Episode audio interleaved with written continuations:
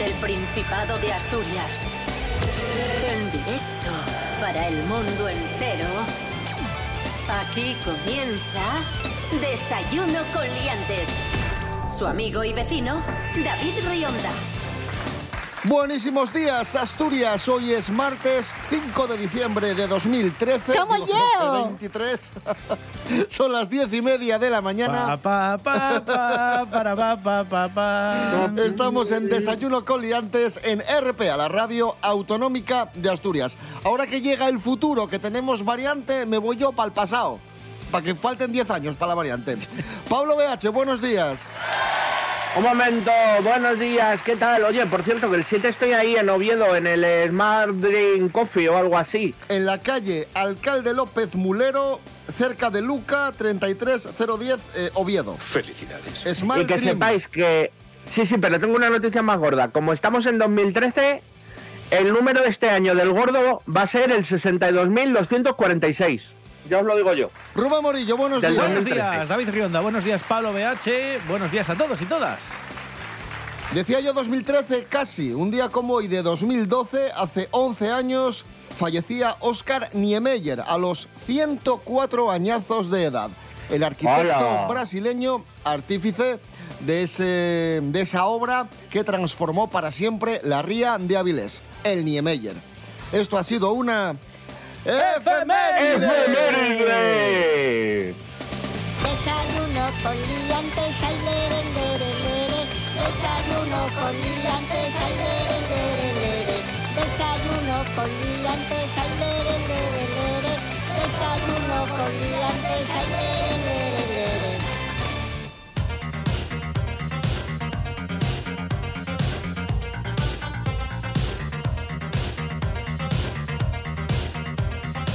Vamos a hablar de adicción al trabajo. ¿Qué os parece? Yo lo que Mira hago. que habrá adicciones, ¿eh? Pues no, ala, al trabajo. Cosa que no sufrimos ninguno de nosotros.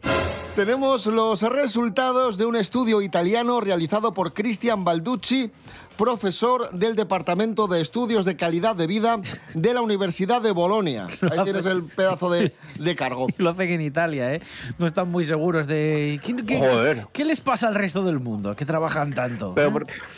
Os voy a resumir muy mucho los, eh, las conclusiones de este estudio. ¿Qué dice? La adicción al A ver. trabajo es muy similar a la adicción al juego o al alcoholismo, porque te da algo así como picotazos de placer. Ah. Sientes un placer repentino, una euforia repentina, Sí, pero sí, después sí, te sí. pega el, el bajón. Así que podríamos decir digo que, yo.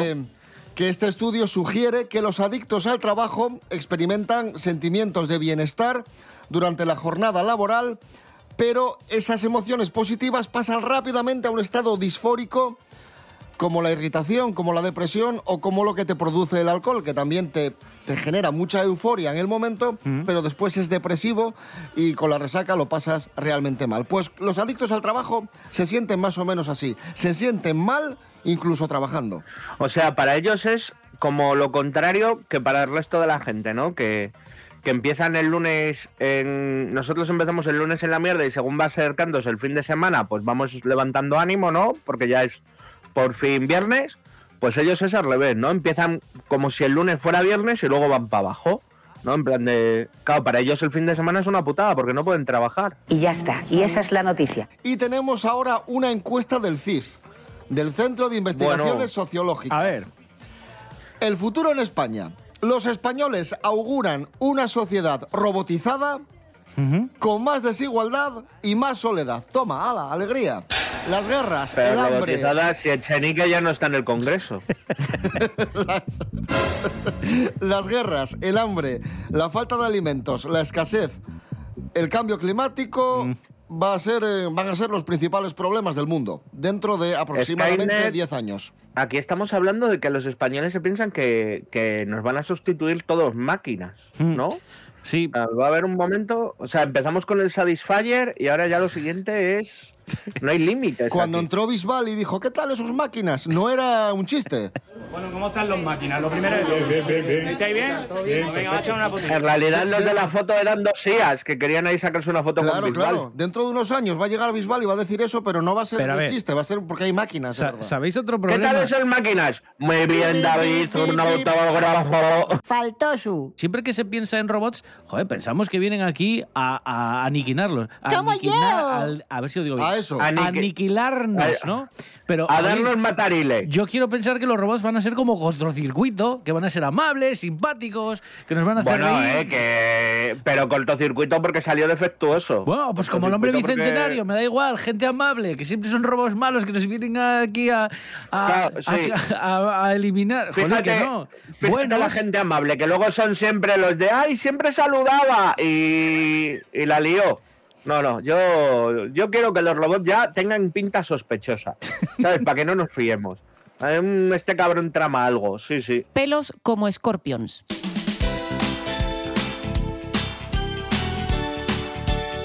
Hoy 5 de diciembre es el Día Internacional del Voluntariado y vamos a hacer una ronda muy rápida de lugares en los que podemos, eh, con los que podemos colaborar y hacer buenas acciones. Eh, Rubén Morillo, tenemos muchísimos en Asturias. Sí. Vamos a intentar resumirlo. Además está todo condensado en una misma web. Sí, es que además hay Cruz Roja, Médicos Mundi, eh, Entre Culturas, Expo Acción, hay un montón de ellas que, como decía David, están todas recogidas además en una web, en la coordinadora de las ONGs del Principado de Asturias, que se llama Codopa, codopa.org. Allí tenéis todas las direcciones de estas que os acabo de mencionar y muchas otras.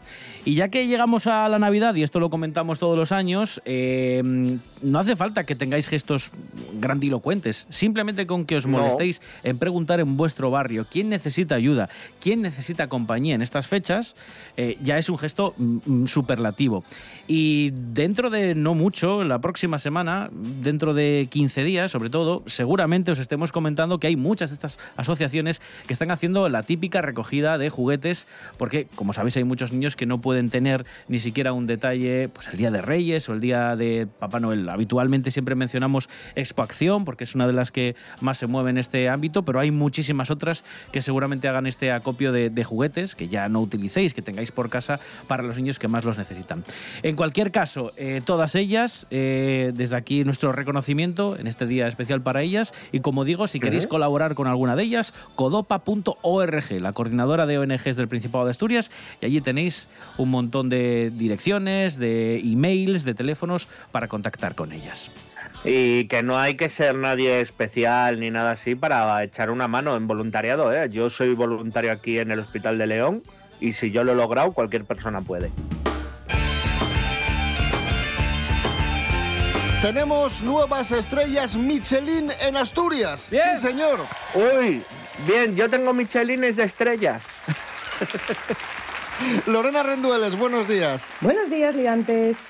La gastronomía asturiana suma estrellas Michelin y contará con 12 repartidas en 11 restaurantes. La gala celebrada en Barcelona galardonó al restaurante Marcos en Gijón y NM en Oviedo. El primero es un restaurante de alta cocina con apenas un año de vida, con una cocina en directo para 12 comensales que pretende ser espejo de Asturias y recoger la tradición culinaria, cultura y personalidad de su gente a través de una cocina sencilla en sus productos, elaborada en sus recetas y básica en sus sabores, según palabras de Marcos Granda. Por otro lado, NM del chef Nacho Manzano cuenta con una cocina descubierta y decoración cuidada, con únicamente menús de gustación que cambian con las estaciones del año. NM nació con vocación de conseguir la estrella Michelin y así ha sido. Además sumamos dos nuevas estrellas verdes en Asturias, reconocimiento que destaca los mejores locales de gastronomía sostenible. Una ha sido para Casa Marcial de Nacho y Esther Manzano y la otra para Shun Andrade y su restaurante Monte. El resto de restaurantes que contaban con estrella Michelin la mantienen, excepto Arvidel, en Ribadesella, que cerró sus puertas. Hasta la próxima, liantes. Gracias, Lorena Rendueles. Estos días Spotify te hace un resumen de lo que has escuchado eh, durante el año. Las canciones que más has escuchado, los podcasts que más has escuchado. Y una de las canciones que yo más he escuchado este año es una que vamos a poner a continuación y que está firmada por un gran artista asturiano. Se trata de ¿eh? Ya. Goyo Ramos, ¿Dónde estará el dinero de Rafael? No es broma esto, ¿eh? No, no, no. a mí- yo de ti me lo esperaba.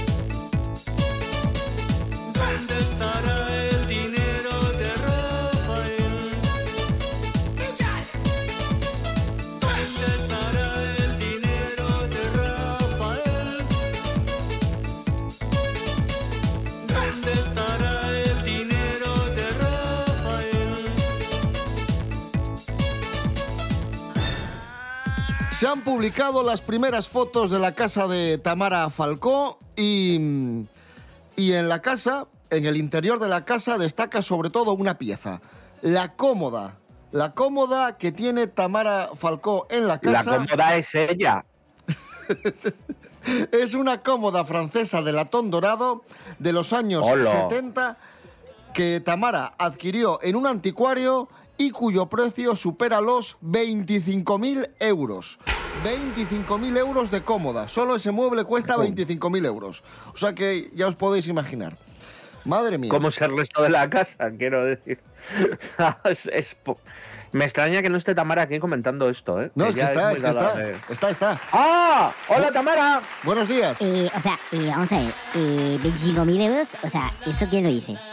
O sea, eh, o sea son todo eh, especulaciones. O sea, vosotros escucháis la palabra anticuario y pff, debéis pensar que es O sea que no cuesta 25.000. Bueno, cuesta más.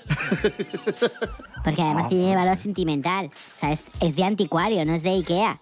O sea, no es de, Claro. nuevo- no es de nuevo confort. No es de una mueblería, no es de muebles mato. O sea, ya te lo digo yo, el más barato no es.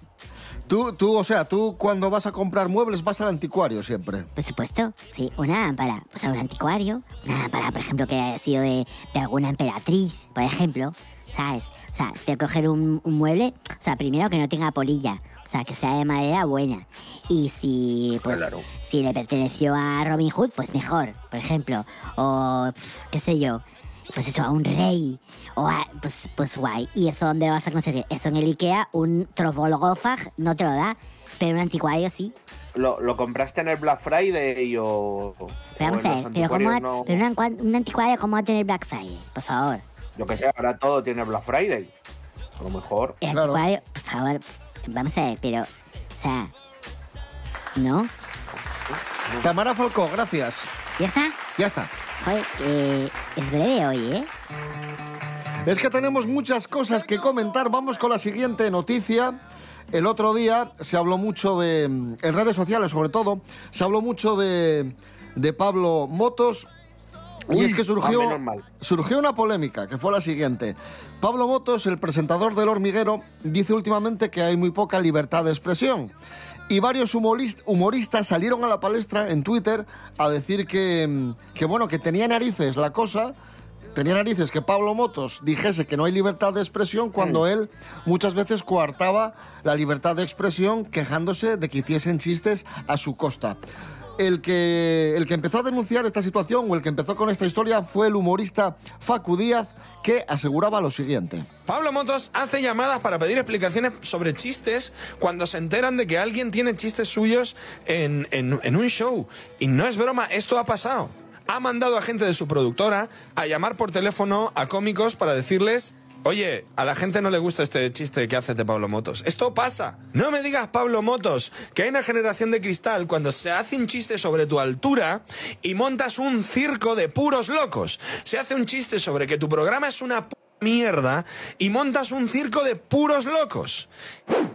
Pues ahí está, Pablo. ¿Cómo, tú como humorista, cómo lo ves? Un, te- un tema delicado. Eh, hay rumores, ¿vale? En el mundillo de la comedia hay rumores de que esto sí que sucede y me parece que es una... ¿Cómo definirlo? Me parece que es una postura un poco digna de- del padrino, ¿sabes? Me parece un poco mafiosa lo de, lo de llamar a la gente y decir, explícame el chiste o explícame estas historias. ¿Sabes también a quién le ha sucedido esto? A un escritor que se llama Pedro Torrijos, que Rubén Morillo recibió sí, sí. la llamada, no sé si de Santiago Calatrava, el arquitecto, No. o de alguien cercano a Santiago Calatrava. Sí, del- de- directamente del estudio en el que trabaja Calatrava. Esto fue este chico, sí, como bien decías, Pedro Torrijos, que suele escribir, es divulgador de arquitectura, ¿no? Eh, pues hace artículos sobre pues, esta creación de este arquitecto, de este otro, y criticó duramente el Palacio de Congresos de Oviedo de Santiago Calatrava, del que tantas Bueno, como veces si fuese algo aquí. nuevo. ¿Quién, Claro. quién no se ha reído del Claro. Calatrava o quién no se ha metido con el Calatrava? Y dice que precisamente a él le parece la peor obra de Santiago Calatrava, que le parece un despropósito. Bueno, pues lo que cuenta Pedro es que alguien eh, o gente del estudio donde trabaja mm, Calatrava le, llamó al orden. Bueno, le llamó al orden. Llamó directamente al lugar en el que había aparecido esta publicación para pedir explicaciones y que, evidentemente, justificase que por qué decía esa barbaridad sobre una de las creaciones de las obras de Calatrava. Eh, cuenta Pedro que él tuvo mucha suerte porque el editor, el, el dueño de la, de la publicación, dijo que en ningún momento iba a decir nada, que era un artículo que decía la verdad y que ahí se iba a quedar el, el artículo. Cosa que entendieron desde el, desde el despacho de Calatrava y dijeron que bueno, que no les había parecido bien, pero que entendían que era una visión eh, de una persona que tiene, pues, pues como todo el mundo, opinión. Eh, lo curioso es que, claro, eh, ¿Hasta qué punto estamos llegando? O sea, nadie puede decir que el Palacio de Congresos de Oviedo, como dijo él, era la Enterprise que parecía que se había estrellado en Oviedo. O sea, no me parece tampoco como para tener que llamar al orden o pedir, sobre todo, la cabeza de según qué personas que se expresan pues en un diario, en una revista o en un programa de televisión. España no es un jardín de infancia, aunque en ocasiones es verdad que lo parece. Yo qué sé, yo. Es un tema que, bueno, si, mira, si recibimos una. Mira, hoy ya podemos, nos puede llamar o Pablo Motos o Calatrava. ¿Veis? Ya un programa internacional acabamos de hacer. O Pablo Calatrava también. O Pablo Calatrava, sea quien sea. Esto es Desayuno con Liantes en RPA, la radio autonómica de Asturias. Hoy es martes 5 de diciembre de 2023.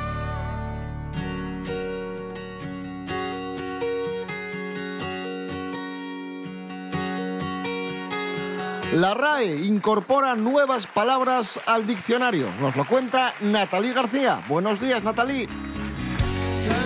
Buenísimos días, liantes.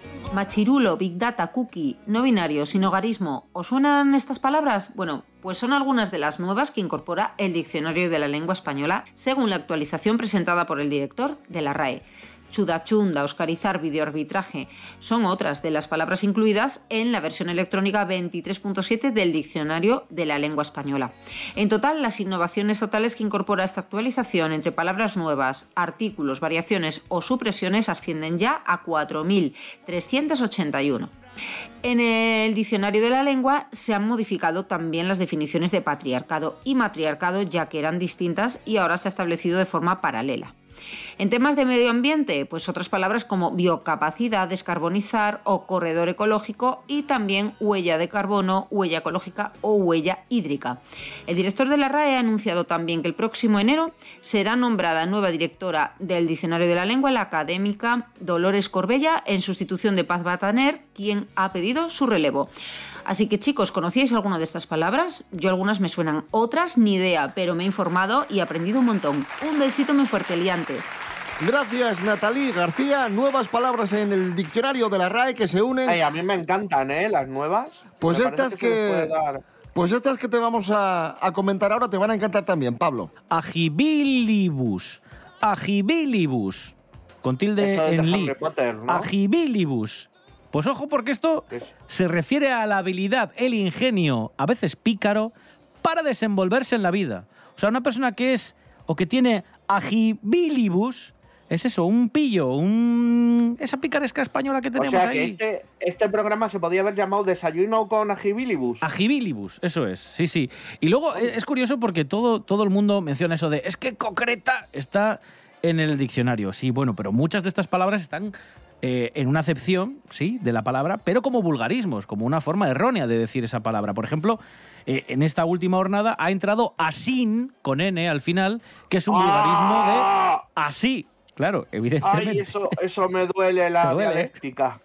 Y luego, mira, muy rápida. Ha entrado culamen junto a muslamen. Una se refiere evidentemente al culo y otra se refiere al muslo. Si Al entra, muslo, si entra muslamen, que quizás era más habitual hace unos años, pues también puede entrar culamen, que se utiliza mucho últimamente. Murciégalo, mal dicho, ¿eh? también entra como vulgarismo. Madalena sin la La G. persona de Murcia. Magdalena. y la última, por la Z, zonzo, con dos Zetas. Zonzo, que se refiere a alguien como vosotros. Soso, insulso o también tonto o simple. Zonzo. Escuchamos a la asturiana Eva Evia y la canción No me hables. que lo fui, yo te creí. Me despertaba todos los días pensando en ti.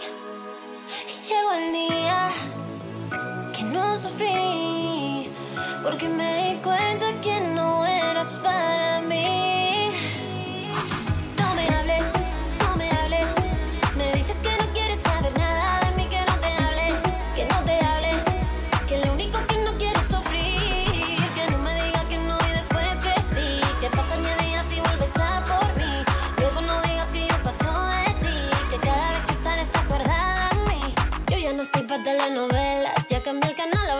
como una estrella. Ya no soy la tonta que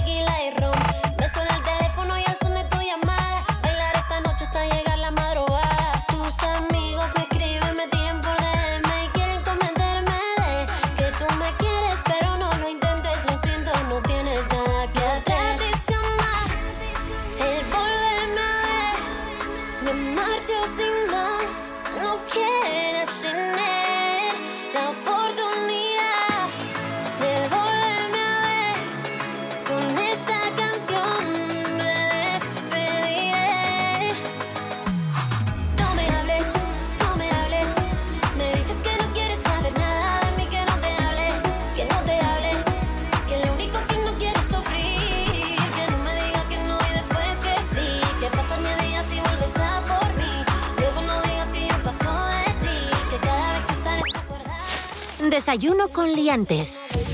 Bodas virales. Hablamos de bodas y vamos con noticia que ha sido viral. Chenoa, otra vez. Bueno, más que boda. ¿Chenoa, otra vez? No, no, no. Ay, Es- pobre. Esto ha sido no boda. Resulta que un torero sevillano llamado Juan Ortega, a solo media hora de casarse con su novia, con su novia Carmen, la llamó y le dijo, no lo tengo claro. Más de 500 invitados, o la mayoría de los 500 invitados a la boda, estaban ya esperando en la iglesia, pero al final, pues eso, que no hubo boda. Yo voy hasta una boda, ¿no? Y, y llega uno de los novios y dice, no, no, que al final no. Y yo sin comer no marcho, ¿eh? Eso, pero vamos. Clarísimo. No, no, hombre, joder, te gastado, gracioso- porque encima tú te has gastado tu dinero. Lo gracioso de En- esto es en que regalos. el día anterior hubo preboda, ¿eh? Esto que se hace ahora una fiesta previa con los amigos y creo que vamos. ahí sí fue. Que ahí fue y no hubo reparos de nada. Lo, lo cual choca más. Algo debió pasar ahí para que al día siguiente dijera, "Meh". como que ayer muy bien y hoy. mm". O a lo mejor se levantó con resaca de la preboda y dijo, oh, qué pereza. Hoy, hoy no estoy yo para casarme, ¿eh? hoy no me veo yo. Casamentero, casamentero. Pero claro, ya. No, no, no. uf, no. Bueno, pasamos de una no boda a una boda, concretamente a la que ha sido la boda más lujosa del año. María Álvarez, buenos días. Sí, sí, vamos a hablar de una boda viral de una rica heredera en el Palacio de Versalles de París que incluyó concierto de Maroon 5, ¿eh?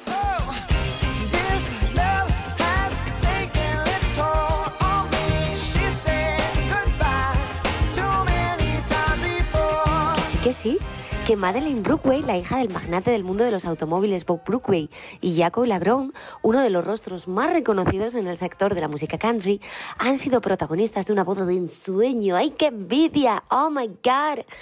Sea como fuere, ha acabado volviéndose viral. La pareja que reside en Florida decidió darse el sí quiero en París. ¡Ay, qué romántico! Hace tan solo unos días en un evento del que hablan multitudes y que tuvo un valor cercano, atención, a los 59 billones de dólares. Todo un hito que ambos compartieron, claro, lógicamente, desde las redes sociales. Madeleine apareció en Versalles con un vestido blanco de vuelo y escote bardot, captando la mirada de todos los allí presentes. El evento contó con numerosos momentos memorables, entre los que destacan el baile nupcial, la entrega de una tarta de varios pisos y luces incorporadas, así como la espectacular actuación de Maroon 5, la cual lideró Adam Levine, que causó sensación con su música. Su padre, Bob Brookway, es el director ejecutivo y presidente eh, de Usery Automobile Group, mientras que su madre, Paula Brookway, es la vicepresidenta de la sucursal de Mercedes-Benz de Florida. Por su parte, Jacob se dedica a la industria de la música country. La pareja comenzó a salir en 2020 y tres años después han decidido casarse por todo lo alto. Bueno, pues nada, chicos, ahí teníais esa noti de la boda viral de la rica heredera en el Palacio de Versalles con ese conciertazo de Maroon 5 que a mí me pone los pelos de punta y una envidia horrorosa. Venga, un beso, chicos, hasta luego, chao. Gracias, María Álvarez. Y rematamos el programa de hoy, este desayuno coliantes de martes 5 de diciembre, con unas noticias musicales que nos trae Pedro Piqueras. Buenos días, Venga. Pedro. Terribles apocalípticos días. Empezamos con los hombres G que ahí están sonando. Ahí están. De forma terrible y apocalíptica, aciaga, nefasta, funesta. Está sonando porque van a dar una gira por 14 ciudades de los Estados Unidos a partir de marzo de este próximo año con motivo de su 40 aniversario. Van a empezar el Joder. 6 de marzo en el Payne Arena de Hidalgo, en Texas, y luego seguirán en Orlando, Miami, Nueva York, Los Ángeles, Las Vegas, para acabar finalmente el 13 de julio en El Paso, ¿eh? ahí en, en Texas también. Hay otro grupo que también va a estar de gira próximamente, hablamos Y también, y también un grupo muy conocido de los años 80. Efectivamente, danza invisible. ¿eh? Danza invisible, como las dagas invisibles que vienen y te matan, se te clavan y, y mueres. y No, no, Sí, no te ninja. Pues Danza Invisible también van a hacer una gira de 12 conciertos. Se va a titular esta gira como una de sus canciones, sin decir adiós, antes de que den ya, pues por definitiva, su despedida tras más de 40 años de carrera en la música. Gracias, Pedro Piqueras. Bueno, terribles días. Hasta luego. Nos vamos escuchando a Danza Invisible, Sabor de Amor. Volvemos mañana a las diez y media de la mañana. Rubén Morillo. David Rionda. Hasta mañana. Hasta mañana. Pablo BH, hasta mañana. Pero mañana es festivo, ¿no, no hacemos puente? Oye, es verdad, mañana Ay, no. es verdad, no. Hasta mañana no, hasta el jueves. Hasta el jueves, perdón, menos, perdón. Mal, menos mal que estoy yo. Menos mal, menos mal que no somos adictos al trabajo. ¿eh? Hasta el jueves. Madre de Cristo. Hasta el jueves.